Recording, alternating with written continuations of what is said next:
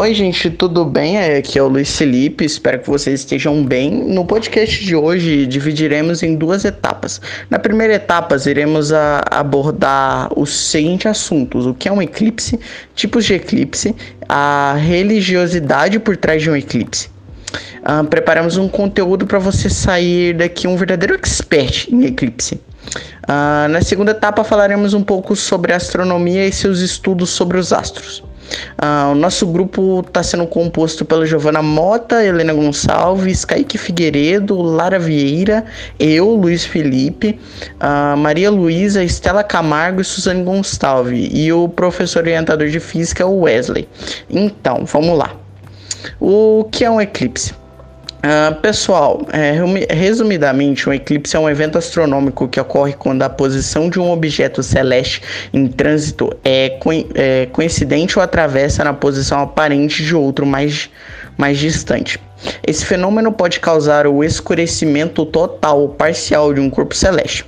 Aqui no nosso sistema solar, uh, existem dois tipos de eclipse Falaremos deles um pouco mais adiante, então continua com a gente nessa jornada do conhecimento. Uh, apenas para a gente concluir com o sucesso, você conseguiu entender que é um eclipse? Nada mais é que um aço projetando sombra sobre o outro devido à sua posição. Hum, deixa para lá as histórias malucas de filmes e séries que você já consumiu. Um eclipse não é um bicho de sete cabeças, como muitos retratam por aí. Temos vários tipos de eclipse. Temos o eclipse com a Lua, chamado de eclipse lunar, e ocorre quando o Sol e a Terra e a Lua ficam alinhados. Deste modo, a Terra projeta sua sombra total ou parcialmente sobre a Lua. Geralmente, esse fenômeno natural pode ser visto de olho nu, e o mesmo só pode ocorrer quando a Lua está na fase cheia. Ao mesmo tempo em que a Lua se move ao redor da Terra, a Terra se move em torno do Sol. Algumas vezes a Terra fica entre o Sol e a Lua, criando assim uma sombra no satélite natural. Quando isso ocorre, o nosso planeta impede que a luz solar chegue à superfície da Lua. Durante o eclipse lunar, a Terra projeta duas áreas de sombra. A primeira área é chamada de umbra, onde nenhuma luz solar chega à Lua. A segunda área é chamada de penumbra, onde a luz solar chega parcialmente. Uh, de acordo com a NASA, o próximo eclipse lunar está previsto para o dia 30 de novembro de 2020. Uh, ah, o eclipse com Sol ele é chamado de eclipse, sol, é, eclipse solar e ocorre sempre que a Lua se posiciona entre a Terra e o Sol. Durante o eclipse solar, duas áreas bem definidas são projetadas na superfície da Terra: a umbra e penumbra. A área umbral ou seja, a área na qual a umbra se apresenta, é onde se manifesta o eclipse de forma total, onde fica totalmente escuro durante o eclipse. Já a área penumbral é aquela onde o eclipse ocorre apenas parcialmente, uh, com uma breve sombra. Dificilmente ocorrerá dois eclipses solares com características idênticas, pois suas ocorrências dependem do grau de inclinação da órbita lunar e também da distância da Terra com a Lua e com o Sol, durante o fenômeno astronômico. Uh, assim, dependendo dessa distância, não se chega a formar uma sombra por completo, mas apenas um ponto preto, que seria a Lua, uh, em menor tamanho aparente passando em frente ao Sol diante de sua visão na Terra. É, então, vocês conseguiram entender como ocorre eclipse lunar e solar? Nós esperamos que sim. Agora vamos dar um pulinho na cultura e entender um pouco do que acontecia antigamente.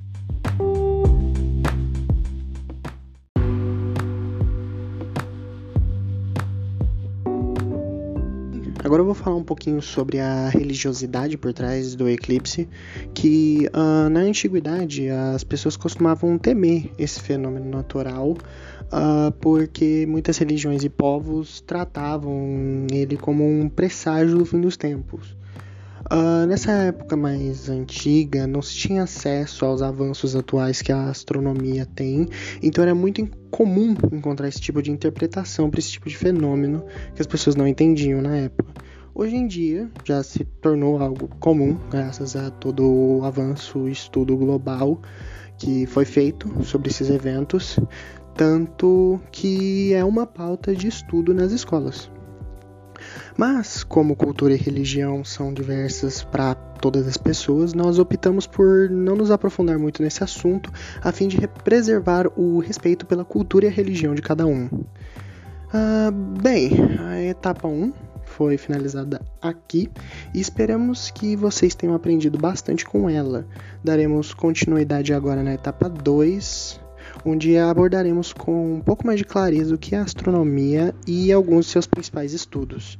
Bem, uh, falando principalmente sobre astronomia agora, uh, sendo considerada por muitos estudiosos a mais antiga das ciências e a fonte de, do conhecimento e questionamento para o surgimento de todos os outros saberes, a astronomia é a ciência que estuda o universo em si, desde a sua origem, a formação dos astros e o que os compõe, os fenômenos que neles ocorrem.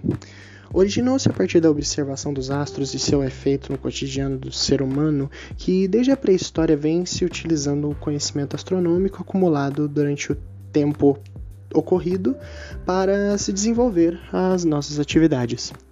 Antigamente, o conhecimento astronômico era baseado na observação dos astros e fenômenos visíveis a olho nu, como o Sol, a Lua, o dia, a noite e etc. Devido a isso, se misturavam com frequência ao nosso tão famoso e antigo senso comum, religiões e lendas e, e etc. Alguns povos acreditavam que os fenômenos originados por eles dependiam do seu humor. Uh, com o passar do tempo, a astronomia se afastou do senso comum e das religiões e desse aspecto mais uh, que as pessoas tomavam como certeza por oralidade. E se desenvolveu a partir da incorporação de novos conhecimentos obtidos a partir da interação com outras ciências, como a física, a química, a biologia e todas as outras em geral, que passaram a ter um papel fundamental na observação dos astros e nas investigações dos fenômenos astronômicos.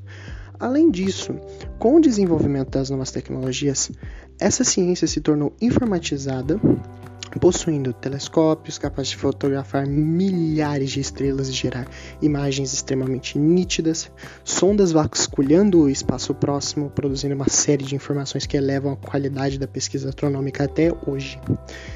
E com toda essa gama de conhecimento e avanços, hoje em dia a astronomia é uma ciência consolidada e respeitada no mundo todo. A mesma hoje se divide em quatro segmentos uh, principais, que são a astrofísica, cosmologia, astrobiologia e a planetologia. Mesmo com o maior avanço dessa ciência ter se dado nesse século atual, não podemos nos esquecer de algumas coisas que já aconteceram lá atrás e que até hoje são referências para os astrônomos atuais. Dentro delas, nós podemos citar primeiramente, a descoberta do movimento de rotação e translação da Terra através dos estudos de Nicolau Copérnico. Resumindo a teoria de Copérnico, o mundo é esférico e finito, como todos os corpos celestes. E o movimento desses corpos é circular e uniforme. O Sol se encontra fixo e móvel no centro do sistema e em torno dele giram os planetas, que giram eles mesmos em torno de si. Sendo assim, a Terra possui dois movimentos, assim como todos os outros planetas do nosso sistema solar, girando em torno de seu próprio eixo e em torno do Sol. Mais tarde, no século seguinte, as observações de Galileu Galilei confirmariam essa teoria. Todos os planetas giram em torno do Sol, completando uma, completando uma órbita. No nosso caso, esta órbita dura 365 dias, que é o nosso ano. A Terra gira em torno de si mesma como um peão, por exemplo. E esse movimento é chamado de rotação, que dura 24 horas, que é o nosso dia.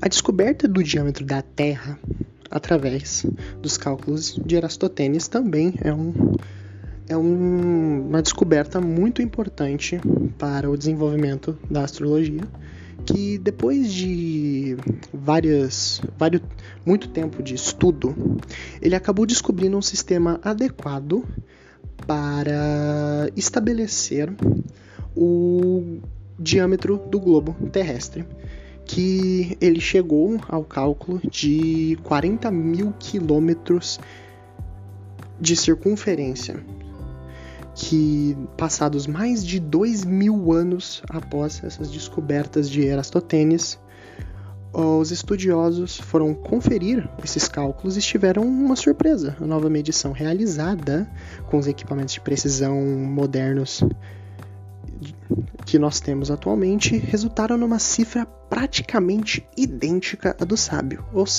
que foi 40.070 quilômetros. Próximo tópico que nós temos é, são as leis de Kepler, as leis do movimento planetário, que são conhecidas como as leis das órbitas elípticas, das áreas e dos períodos. Juntas, elas explicam como funciona o movimento de qualquer corpo orbitando algum astro massivo, como planetas ou estrelas. Bem, pois bem, vocês entenderam a importância da astronomia na vida humana? Sem sombra de dúvidas que sim. Espero que tenham gostado e aprendido, muito com esse podcast. Até a próxima!